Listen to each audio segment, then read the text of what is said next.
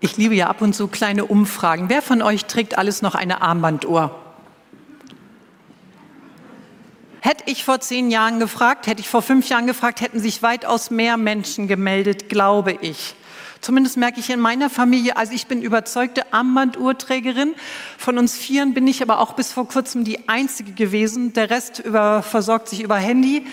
Jetzt seit kurzem hat meine eine Tochter ist wieder bei der beim Armband eingestiegen. Ich glaube, das ist aber mehr ein Bordcomputer, der ihr sagt, ob die Waschmaschine fertig ist. Und ähm, ich weiß nicht, ob sie es nutzt, um die Uhrzeit festzustellen. Aber genau, sei es drum. Ich bin von der Armbanduhr überzeugt und ich freue mich immer in der Urlaubszeit, wenn ich sie ablege. Wenn ich die Uhr ablege, weil ich nicht mehr drauf schaue, bin ich noch pünktlich zum Termin, wie viel Zeit bleibt mir noch für das nächste, was ansteht. Ich lege die ab und merke, oh, wie schön, da muss ich nicht drauf achten. Zeit und Zeiteinteilung, das ist für uns alle ein ziemlich großes Thema. Und deshalb haben wir uns entschieden, heute das Thema Zeit ein bisschen in den Blick zu nehmen. Die Frage nach der Zeit hat ja schon so manchen schlauen Kopf beschäftigt. Sei es aus ganz pragmatischer Interesse, wie teile ich meine Zeit ein, vielleicht aber auch mit so einem philosophischen Ansatz, wie ist Zeit eigentlich zu fassen? Zeit ist ja einerseits eine physikalische Größe. Sie hilft uns, etwas quantitativ zu bestimmen. Wie lange braucht zum Beispiel der Mond, bis er sich um die Erde gedreht hat? Wie lange braucht die Olympialäuferin, um am Ziel zu erreichen? Eine physikalische Größe, mit der wir etwas großartig bestimmen können. Genauso wie mit Länge, Masse oder Temperatur. Da haben wir ein ganz klares Ergebnis. Und gleichzeitig erleben wir, dass Zeit immer mal wieder sehr relativ für uns ist. Wenn ich im Laden fünf Minuten an der Kasse warte oder beim Zahnarzt 15 Minuten auf dem Stuhl sitze oder mit einer guten Freundin mich 15 Minuten unterhalte. Das ist, fühlt sich alles sehr unterschiedlich an. Und ähm, das, wir merken, wir können das manchmal gar nicht so greifen. Ich hatte am Donnerstag habe ich Waldemar Fröse besucht. Das ist unser ältestes Gemeindemitglied und er lässt euch herzlich grüßen. Der wird im August diesen Monat 92. Und er sagt, meine Tage werden immer kürzer. Je älter ich werde, umso kürzer ist der Tag. Jetzt würden wir alle sagen, Moment, ist in Weblingen die Uhrzeit nicht bei 24 Stunden pro Tag? Doch ist sie, aber von seinem Zeitgefühl her ist es anders. Mit diesem komischen Ding hat sich der große Theologe Augustinus auch schon im vierten Jahrhundert beschäftigt. Und er hat unterschieden eben zwischen dieser exakt messbaren Zeit und der subjektiven Zeit, die wir so empfinden. Und er hat etwas, ich finde, sehr Großartiges formuliert. Zeit und Raum entstanden erst durch Gottes Schöpfung, für den alles eine Gegenwart ist. Wo man denkt, Klingt cool, muss ich doch noch mal einen Moment drüber nachdenken. Genau, wir haben es bei Zeit mit verschiedenen Aspekten zu tun, die wir gar nicht so schnell begreifen können. Wichtig ist für uns festzuhalten, es gibt einerseits unsere menschliche Zeit, die erst entstanden ist, als Gott Raum und Zeit geschaffen hat. Und es gibt die Zeit Gottes, die komplett anders ist. In einem Psalm heißt es so schön, tausend Jahre sind vor Gott wie ein Tag. Ja, Gott hat ein ganz anderes na, Zeitgefühl, einen ganz anderen Umgang mit Zeit. Und da leiden wir ja auch regelmäßig drunter. Er hat so ein ganz anderes Verständnis dafür, was schnell passieren soll und wie etwas schnell passiert. Und er hat ein ganz anderes Empfinden, eine ganz andere Beziehung zum Thema rechtzeitig. Also was bei ihm rechtzeitig ist, bei mir recht spät. Aber damit müssen wir klarkommen. Und ganz ehrlich, wenn einer aus der Ewigkeit ist und die Ewigkeit vor sich hat, dann ist es ziemlich verständlich, dass er ein anderes, eine andere Beziehung zur Zeit hat. Ich möchte mit euch drei Verse aus dem Epheserbrief ansehen, Und dieser Text gehört zu einem Abschnitt, in dem Paulus den Christen versucht zu erklären, wie könnt ihr gut leben, wenn ihr mit Jesus Christus unterwegs seid. Ich lese euch aus Epheser 5 die Verse 15 bis 20. Und wenn ihr auf, entschuldigt, ähm, es sind deshalb auch fünf Verse und nicht drei. Gut, dass einem sowas noch auffällt. So seht nun sorgfältig darauf, wie ihr euer Leben führt nicht als Unweise, sondern als Weise und kauft die Zeit aus, denn die Tage sind böse. Darum werdet nicht unverständig, sondern versteht, was der Wille des Herrn ist. Und sauft euch nicht voll Wein, denn übermäßiger Weingenuss führt zu einem zügellosen Verhalten. Lasst euch vielmehr vom Geist erfüllen Ermuntert einander mit Psalmen und Lobgesängen und geistlichen Liedern. Singt und spielt dem Herrn in eurem Herzen und dankt Gott dem Vater alle Zeit für alles im Namen unseres Herrn Jesus Christus. Dieser Bibeltext kann uns, will uns helfen bei unserem Umgang mit der Zeit.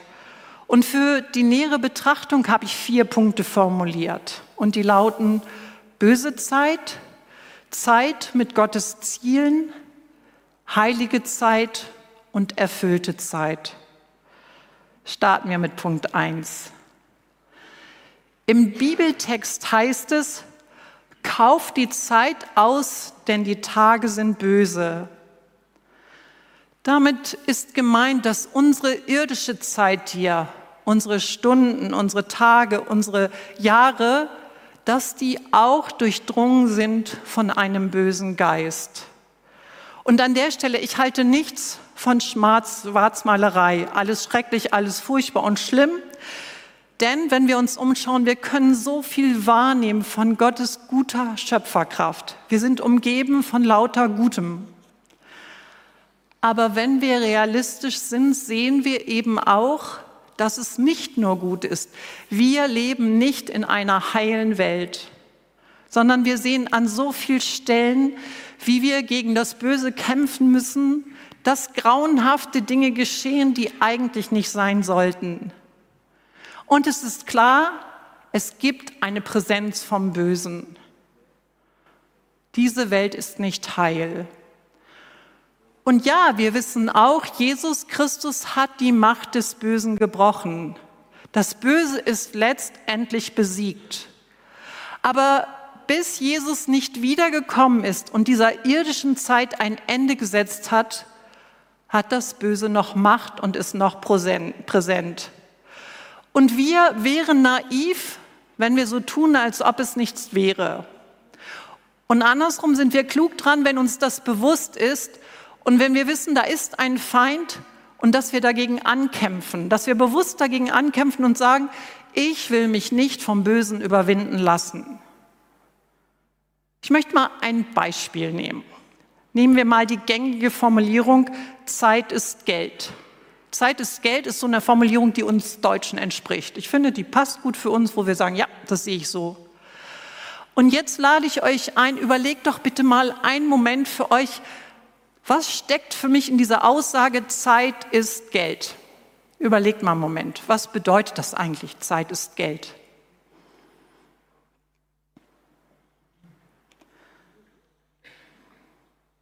Für mich habe ich so gedacht, okay, es ist, wenn Zeit Geld ist, dann bedeutet es, man muss die Zeit nutzen, um seinen Besitz zu mehren. Und die Zeit ist dafür da und dafür geeignet, dass wir Reichtümer anhäufen. Und Zeit ist verschwendet, wenn sie nicht in monetären Dingen ausgenutzt wird. Denn dann bin ich vorbeigegangen an dem Zeit ist Geld. Und da drin steckt einfach viel böses, falsches, kaputtmachendes Denken. Das bedeutet ja, dass ich bei meiner Gestaltung der Zeit immer effektiv sein sollte dass meine Zeit so gestaltet werden soll, dass ich meinen Gewinn maximieren kann. Und das hat uns dahin gebracht, dass wir Akkordarbeit haben, dass wir Betriebe mit drei und vier Schichten Betrieb haben, dass wir den Versuch unternommen haben, das Abitur von, 12, von 13 auf 12 Schuljahre zu kürzen. Und es bedeutet auch, dass wir jungen Eltern signalisieren, es ist gut, wenn du möglichst schnell wieder im Erwerbsleben erscheinst. Aber ist es denn wirklich so, dass Geld so einen immens hohen Wert hat? Hat Geld den gleichen Wert wie Zeit? Ihr habt euch heute Morgen die Zeit genommen, in den Gottesdienst zu kommen. Und ganz ehrlich, ihr werdet am Ende des Gottesdienstes kein Geld bekommen. Und es kann sogar sein, dass wenn ihr aus der Tür rausgeht, dass ihr Geld in den Kollektenkasten hineintut. Monetär ist diese Zeit also verbrannt.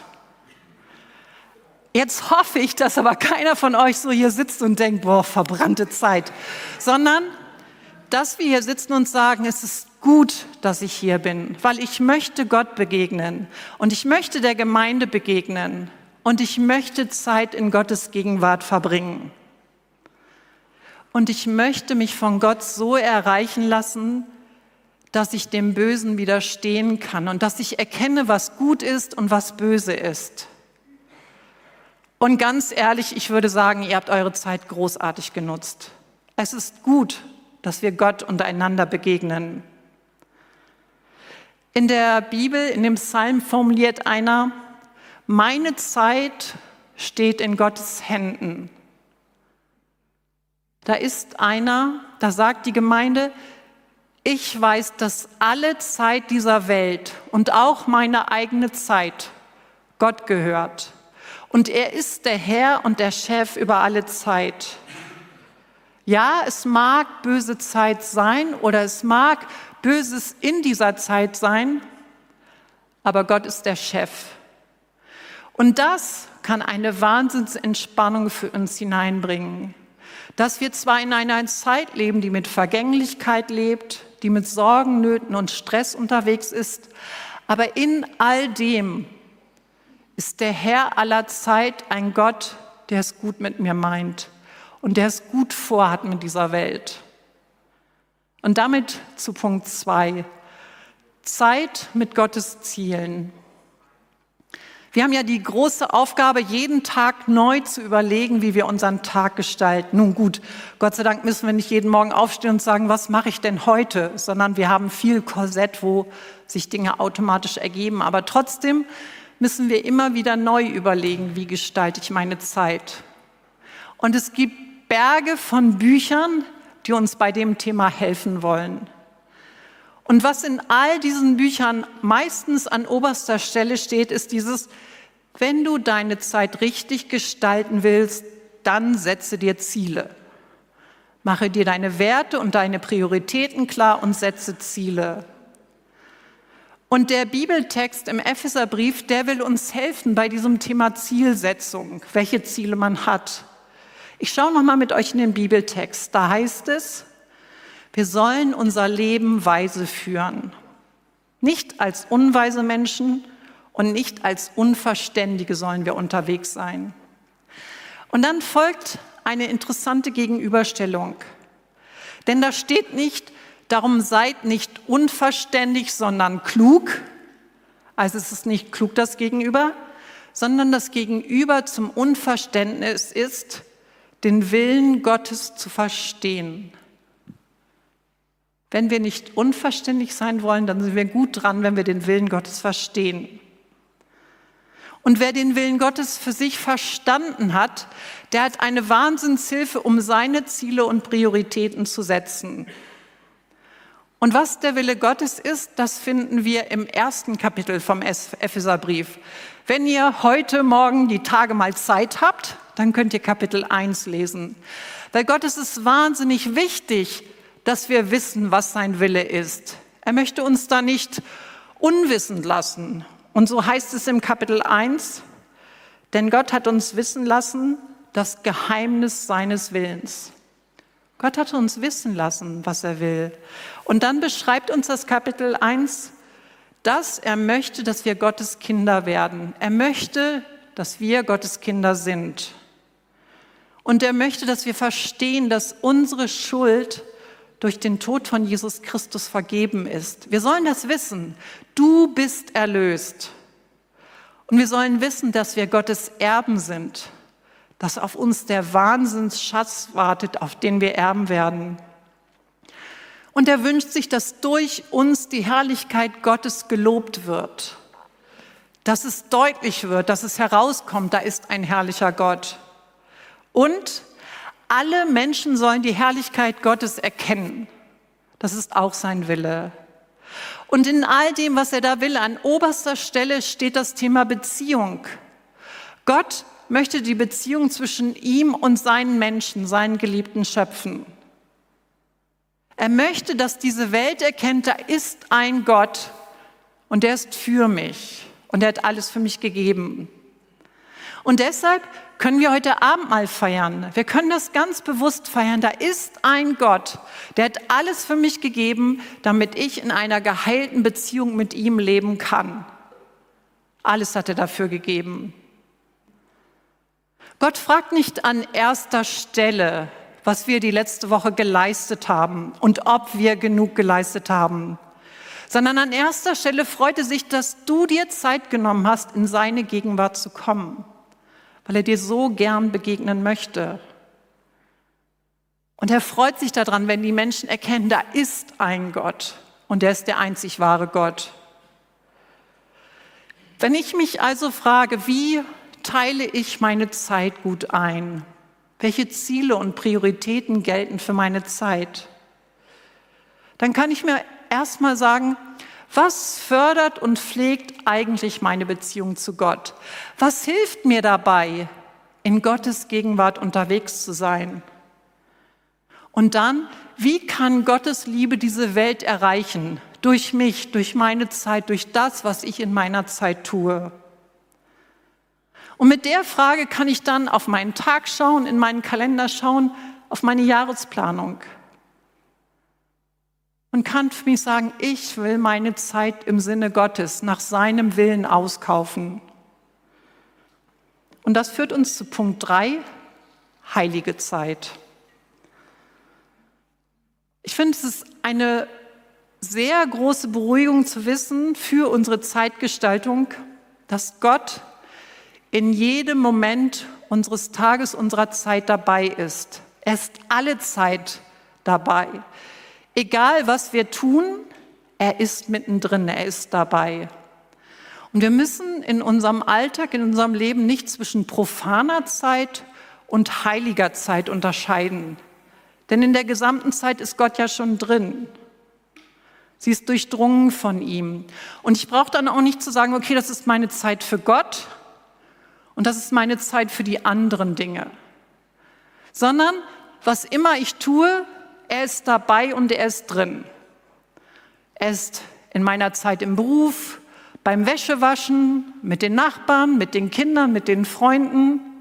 Er ist drin im Gottesdienst, er ist dabei beim Bibellesen. Und deshalb, es geht nicht darum, was ich tue, sondern mit welcher Herzenshaltung tue ich das eigentlich, was ich tue. In unserem Predigtext heißt es, lasst euch vom Geist erfüllen. Bin ich vom Geist erfüllt? Prägt das mein Herzen, mein Denken, mein Handeln? Dann bin ich doch mit Gott sowas von unterwegs. Gottes Heiliger Geist will uns immer wieder zeigen, du bist geliebt und du sollst dich, deinen Nächsten und mich lieben. Und das soll mich prägen. Und dann ist alle Zeit, heilige Zeit, alle Zeit Gottes Zeit. Aus dem Bewusstsein heraus können wir unseren Sonntag und unseren Montag und Dienstag und so weiter gestalten. Eine Herausforderung mag es sein für unsere Urlaubszeit, weil dann so das klassische Korsett, was wir haben, wegfällt. Viele Termine sind nicht mehr da und wir müssen plötzlich neu überlegen, wie möchte ich eigentlich diese Zeit gestalten?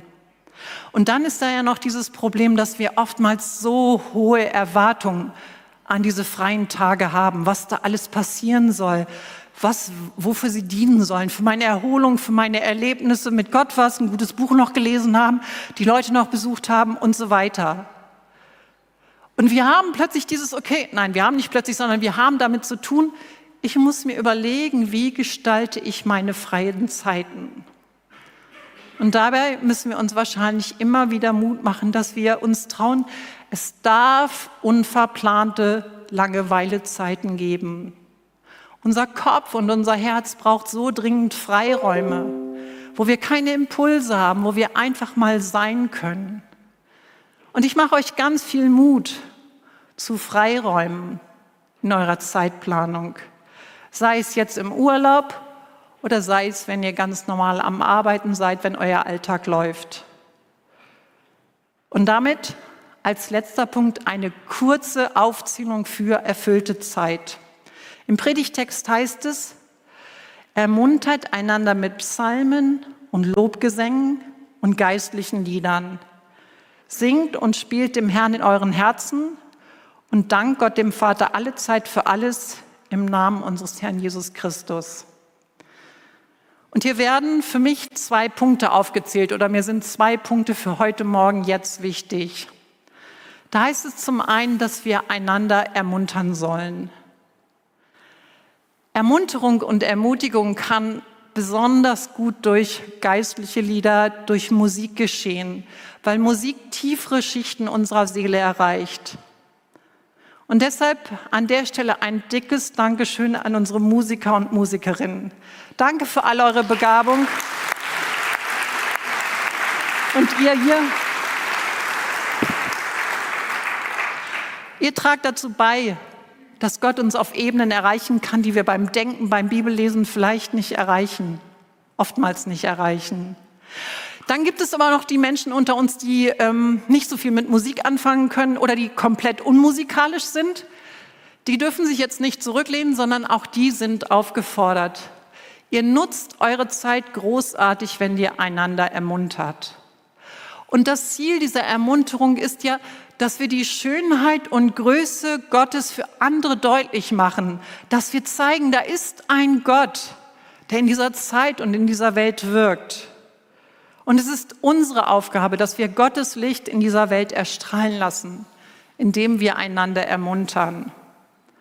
Und dann ein zweiter Punkt, der Text fordert uns zur Dankbarkeit auf. Und ganz ehrlich, es ist allgemein bekannt, dass dankbare Menschen mehr von ihrem Leben haben. Es ist einfach Erhöhung der Lebensqualität, wenn wir dankbar unterwegs sind. Und unserer Gesundheit tut es auch unheimlich gut.